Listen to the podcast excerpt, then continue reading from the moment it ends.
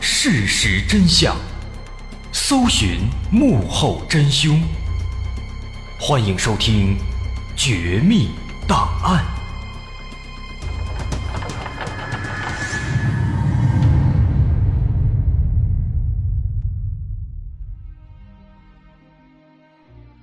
还原事实，探索真相。欢迎来到今天的《绝密档案》，我是大碗。三十七岁的詹姆斯和三十八岁的布列塔尼曾经是高中同学，在分别多年之后，二零一八年，他们俩组成了一对半路夫妻。其中，詹姆斯是一名军人，他在美国海军服役，同时他也是一个单亲爸爸，和前妻育有两个六七岁的儿子，由他自己来抚养。而布列塔尼是一个家庭主妇。在两人结婚之后不久，因为詹姆斯被派到了夏威夷军事基地，于是，在二零一九年的五月，这个崭新的四口之家就一起搬到了夏威夷的檀香山。他们在这里的郊区租了一套小别墅，但是搬进来之后，刚刚一个多月，他们就发现这栋房子似乎有些奇怪。一切的开端发生在六月份的某一天。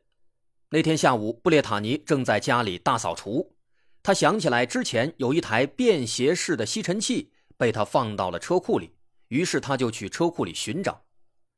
在他的记忆中，那个吸尘器已经用了很多年了，早已经没有了包装，所以他们就把它放在了一个鞋盒子里，然后收进了一个大箱子，放在了车库里。除了吸尘器呢，在这个大箱子里面还放了很多其他的杂物。布列塔尼他是一个很细心、很仔细的人。一个月前刚刚搬来这里的时候，他就已经把这些杂物收拾的井井有条，一件一件的整齐的堆叠在了这个箱子里。但是在这一天，他来到车库之后，找到这个大箱子，却发现这里一团糟。这个大箱子已经被打开了。里面的东西被随意的丢了出来，就好像是有人在翻箱倒柜找什么东西。可是布列塔尼他记得清清楚楚，这些东西确实是自己亲手给收起来整理好的，为什么现在会散落的到处都是呢？这番情景让布列塔尼感到有些疑惑，于是她立刻回到屋子里给丈夫詹姆斯打电话。詹姆斯接到电话之后，立刻回到家中。他仔仔细细地检查了车库的情况。他发现，不只是这个大箱子，还有一些其他的地方也都有翻动的痕迹。由此，詹姆斯认为，也许是有一个小偷闯进了他们的车库里，想偷东西。想到这儿，他们开始赶紧清点一下车库里的各种物品，看看有没有丢的。可是清点了半天，却发现好像没有任何财物丢失，就只是被翻乱了。那这个情况就有点不对劲了。既然没有东西丢，那应该就不是小偷。思来想去啊，他们觉得可能是有一只流浪狗溜进了车库里，把这些东西都给刨乱了。因为在附近确实他们看到有一些流浪狗。于是这件事情呢就这样过去了，布列塔尼很快也把他忘了。后来在一周以后的一个傍晚，布列塔尼独自在家。这天晚上他要去参加一个聚会，所以此时他在仔细的穿衣打扮。但是忽然他听到了“砰”的一声响，这个声音听起来好像是关门的声音。从声音的方向判断，应该是房子的前门被关上了。因为当天下午丈夫带着孩子们出去玩了，所以此时听到关门的声音，布列塔尼认为应该是丈夫和孩子回来了。可是又过了几分钟，她却并没有听到丈夫和孩子们说话的声音，她喊了几声也没有得到回应。于是她就拿出手机给丈夫打电话，可是丈夫并没有接，在房子里也没有听到丈夫的手机铃声。于是布列塔尼只能放下卷了一半的头发，亲自下楼查看。可是他把家里的所有房间都转了一遍，却没有发现任何人，没有人回来。这个情况啊，让布列塔尼感到有些害怕了。既然他们都没有回来，为什么房子的门会自己关上呢？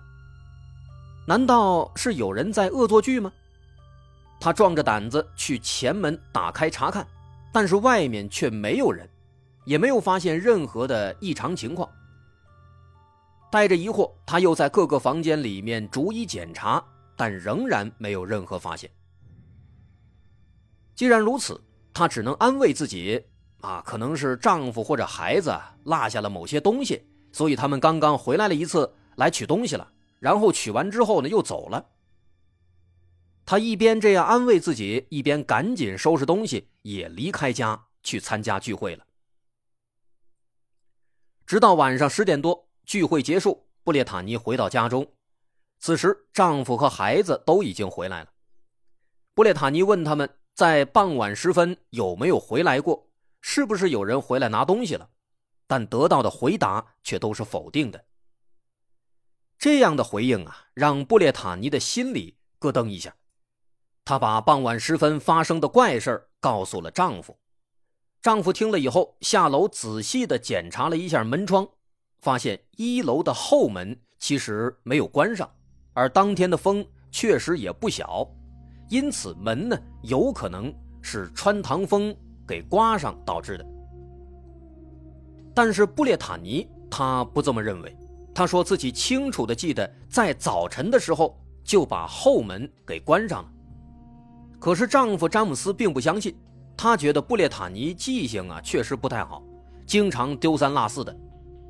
于是借助这个话题呢，詹姆斯就开始翻旧账啊，觉得布列塔尼记性太差啊，常常丢三落四，因此耽误一些事情，开始吐槽。要说这婚姻里面最怕的就是翻旧账，这一翻呢，俩人全都不困了，开始互相吐槽，到后面直接吵起来了。他们一直吵到了半夜一点多钟，詹姆斯吵累了，倒头就睡，但是布列塔尼却无论如何也睡不着，他的气还没消，同时他也一直在思考着傍晚时分发生的那件怪事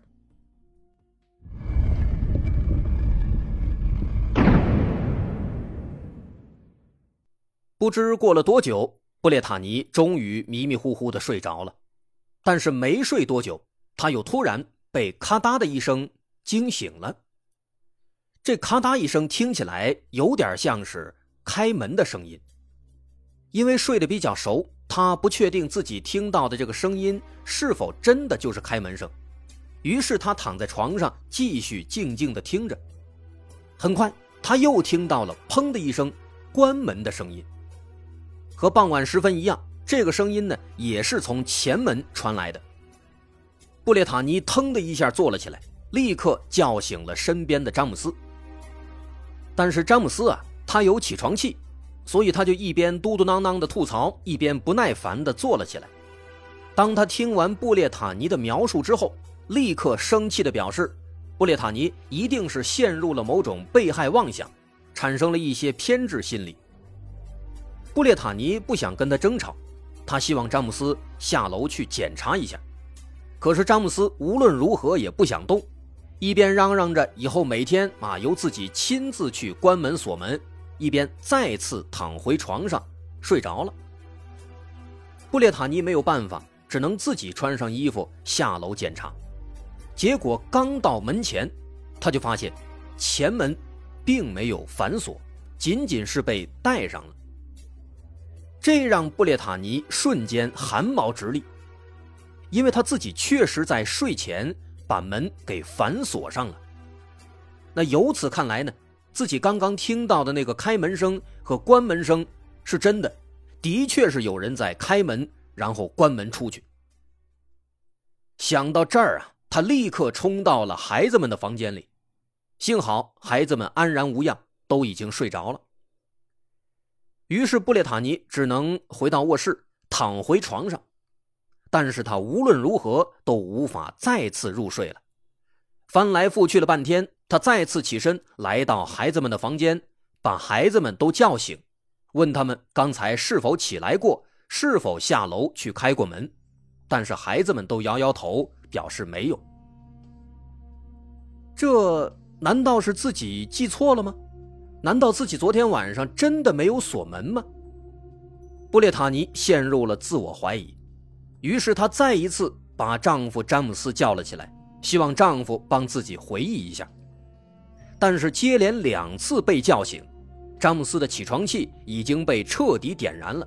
于是呢，他们俩又一次吵了起来。但是就在俩人争吵的时候，突然，砰的一声，又出现了一次，而这次是从后门传来的。这一下，两人终于不吵了。他们一起下楼查看，发现后门也没有反锁，也仅仅是被带上的。但是这并不奇怪，因为通常情况下，他们也不会反锁后门。所以詹姆斯觉得应该是后门没有关严，穿堂风一吹，自己给关上了。总而言之呢，詹姆斯对布列塔尼的疑神疑鬼不以为然，他感觉这一切呢都是正常现象，觉得布列塔尼是有些神经质了。在这件事情以后，直到后来又过了一个星期。有一天上午，詹姆斯独自一人在屋子里面弹钢琴。弹钢琴是他的业余爱好，虽然是军人，但是他很喜欢音乐，弹钢琴是他最喜欢的消遣方式。但是这天上午在弹钢琴的时候啊，他总感觉这个房子里除了他自己，还有一名观众一直在看自己弹琴。这种感觉虽然说听起来好像有点玄幻的成分。但他确实发现了一些异常情况。他似乎总会看到有一个影子，那个影子有时出现在窗外，有时出现在敞开的后门旁边。于是他就一边弹琴，一边偷偷的观察房间的每一个角落。终于，他眼睛的余光看到窗户外面站着一个人，但是因为拉着窗帘他只能看到有一个黑乎乎的影子，于是詹姆斯立刻停下，快速的冲到窗前，猛地拉开窗帘但是那个人的反应也非常快，在詹姆斯停止弹琴的那一刻，他似乎就已经意识到了不对劲，立刻拔腿逃走。当詹姆斯拉开窗帘，他只看到有一个人影跑向了后院，于是詹姆斯又立刻冲到后院。但是呢，他却什么都没看到。他观察了一下地面，也没有发现可疑的脚印。他又抬头看了看四周，发现隔壁邻居家的房门是敞开的。隔壁邻居家的这个房子一直都没有卖出去，现在看来呢，门敞开了，应该是有人搬进来了。如果是这样，那可能刚刚自己看到的人影，应该是好奇的新邻居。心里这样想着，他再次回到屋里弹琴，但这一次呢，他更加小心谨慎，时时刻刻都在留意门外和窗外的动静。但是那个奇怪的人影却并没有再次出现。这事儿过去以后，又过了几天，一个晚上，一家四口打算出门去看电影，因为电影院的空调开的比较冷，所以詹姆斯就想。给布列塔尼拿上一条毯子，但是他找遍了所有的房间，就是没有发现那条毯子。后来实在是来不及了，干脆就没有拿，直接去了。可是等他们看完电影回到家之后啊，他们发现那个毯子就好端端的放在客厅的沙发上，被叠得整整齐齐，好像一直就在那里，没有人动过。但这肯定是不可能的。临走之前，一家四口在各个房间里翻了个底朝天，就是没有找到他。这客厅的沙发这么显眼的地方，他们也看了无数遍了。如果当时就有，肯定就看到了。这件事的发生，让詹姆斯第一次意识到了不对劲。结合自己之前看到的奇怪的人影，再加上布列塔尼多次提到的开门和关门的声音。他觉得这栋房子里也许真的有问题。为了查出其中的秘密，他在家门口安装了摄像头，但是这好像没有什么用。在之后的几天里，奇怪的事情仍然在继续发生。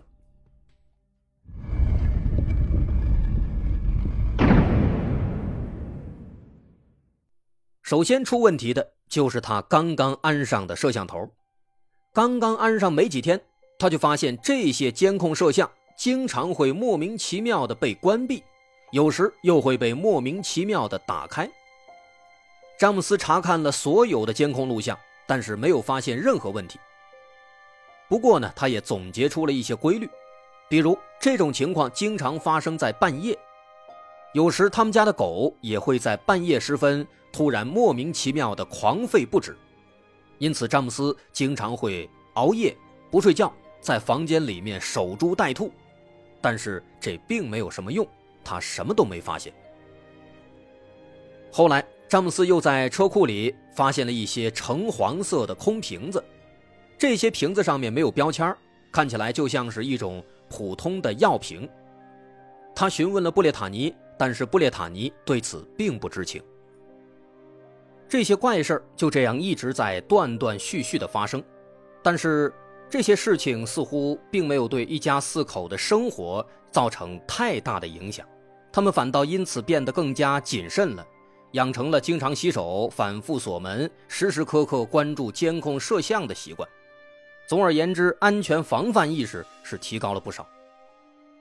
六月底，一家四口准备了一次长途旅行，他们离开了夏威夷。回到老家爱荷华州住了三个月，三个月的时间很快就过去了。九月二十号，他们再次回到了夏威夷的家中，但是这次还没进门，他们就发现了不对劲。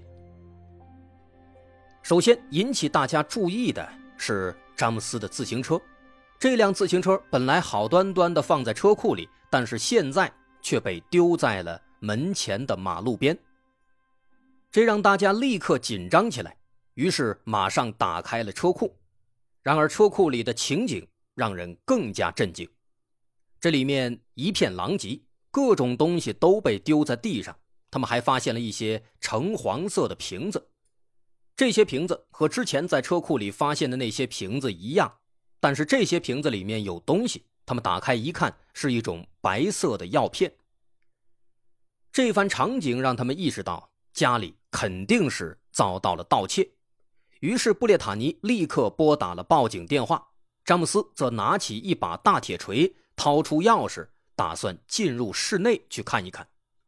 因为从这番情景来看，他觉得这个小偷肯定还在家里没有离开。事实证明，詹姆斯是对的。他刚把钥匙插进去，准备开门，却发现里面有人死死地抓住了门把手。阻止他开门。詹姆斯观察了一下门上的猫眼儿虽然从外面看不到里面，但是很明显能看出来，有人正通过猫眼儿在向外观察。紧接着，他就听到在门的后面传来了一个男人的声音，那个声音非常平静地说：“这不是你的房子。”这短短的几个字，让这一家四口听的是莫名其妙。啊！我拿自己的钥匙开自己的家门，结果里面有人跟我说这不是我的房子。詹姆斯一听这话，立马就急了。他毕竟是个军人啊，身体素质呢非常好，力气也非常大。只见他扭住把手，稍微一使劲往前一撞，把这门就给撞开了。开门之后，他立刻举起铁锤扑向了后面的陌生人，直接把这个陌生人扑倒在地。詹姆斯这才注意到。这是一个二十来岁的年轻小伙，他不由分说，一边用铁锤抵住这个年轻小伙的头，一边把他拖到了屋子外面。此时，警方也赶到了，他们就把这个小伙子交给了警方。后来，通过警方调查，这个小伙子叫做艾泽奎尔·扎亚斯，只有二十三岁。关于这个扎亚斯的事儿，咱们稍后再说。咱们先来看看这一家四口的房子。当警方把扎亚斯带走，一家四口终于松下一口气，走进自己的房子里。然而，当他们看到房子内部的情况之后，却再一次被震惊了。这整栋房子此时宛如一座垃圾场，到处都是一片混乱。唯一整洁如初的只有孩子们的卧室。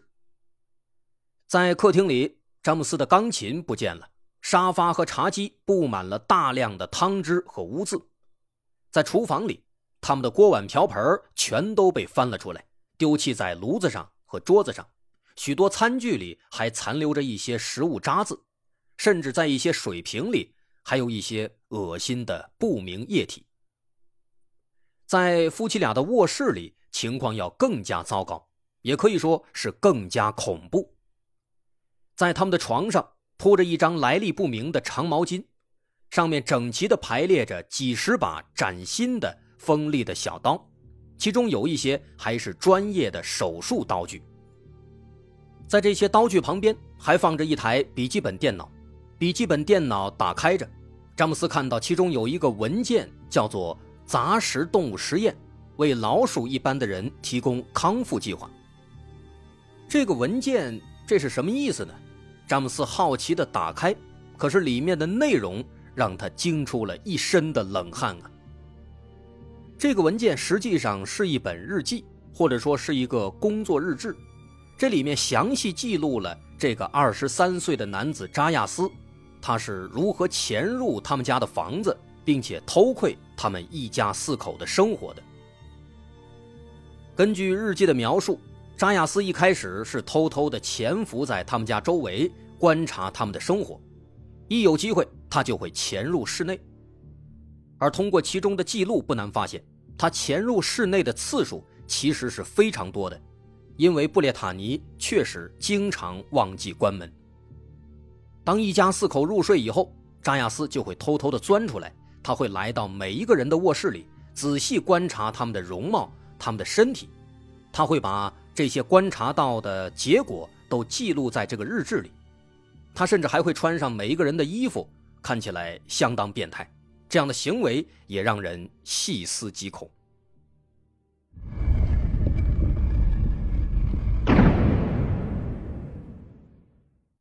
所以说，之前詹姆斯弹钢琴时看到的那个神秘男子，以及布列塔尼经常听到的开门和关门的声音，其实都是扎亚斯。但是扎亚斯为什么要潜入他们的家呢？他的目的是什么呢？此时我们再回头看看电脑上这个文件的名字：“杂食动物实验，为老鼠一般的人提供康复计划。”这个文件之所以叫这个名字，因为扎亚斯确实想做一个实验，而实验的对象就是詹姆斯一家四口。在扎亚斯眼中，这一家四口其实都是小白鼠，他希望给这一家四口做矫正手术，让他们变得更加完美。这是这个文件里的原话，让他们变得更加完美。文件中呢，也详细记录了扎亚斯自己的计划。首先，扎亚斯知道布列塔尼的生育功能有点问题，并且知道他正在接受治疗，但他究竟是如何知道这个情况的？毕竟这是一个极为私密的问题，本来只有他们夫妻俩知道，可扎亚斯他是如何知道的呢？这至今都是一个谜，只能猜测啊，可能是他在潜入房间之后。偷偷的听到了夫妻间的一些交流。正是因为布列塔尼正在接受生育治疗，所以扎亚斯觉得布列塔尼不够完美，他希望通过手术帮他改造一下。另外，不只是布列塔尼，包括詹姆斯，包括他们的两个孩子，都是扎亚斯的计划中的手术对象。他在文件里详细列举了每一个人身上存在的问题。要对他们展开像是手部移植手术、截肢手术、性别重置手术等等等等，有很多很多匪夷所思的名字和单词。在他的计划里啊，要先利用那些橙黄色的药瓶里面的药，让一家四口陷入昏迷，然后呢，把这四个人放到餐桌上，然后他会用那些刀具为这四个人分别进行改造和治疗。这份文件啊，看的詹姆斯是手脚冰凉啊。后来在接受采访时，詹姆斯表示，这个人他是想要扮演我们的医生，他并不像是小孩过家家一样的扮演医生，而是要真正的去改造我们，想把我们变成更加完美的人。无论如何，这是一个疯子。在笔记本电脑上，除了这份文件，还有一段扎亚斯录制的自拍视频。在视频里，扎亚斯光着膀子，手舞足蹈，眉飞色舞的在谈论着自己的改造计划，看起来他非常兴奋。他似乎不认为自己是潜入了别人家里，反倒是把詹姆斯一家四口看成了他自己家的寄生虫。那这起事件呢？因为扎亚斯已经被抓起来了，他后来因为涉嫌入室盗窃被警方关了起来，但是没关了几天，他似乎又被监视居住了。这个监视居住呢，是一种刑事强制措施，简单来说啊，就是不用被关起来。可以回家，但是呢，要在家里接受警方的监视，相当于是被关在了自己家里。当然，美国那边和咱们这儿的规定呢，可能也不太一样，但是大体形式应该是差不多的。总之呢，扎亚斯其实最后啊，他没有被警方给关起来，这也就导致不久之后他又犯了一起新的案子。他突然跑到了夏威夷马诺阿佛教研究中心，破坏了寺庙里的大量财物。被当场抓获，到这个时候，他才因为故意毁坏财物正式被判入狱。可是，即便在监狱里，他也不老实。没过一年，他就打死了自己的一个狱友。这个可怜的狱友是六十二岁的万斯·格雷斯。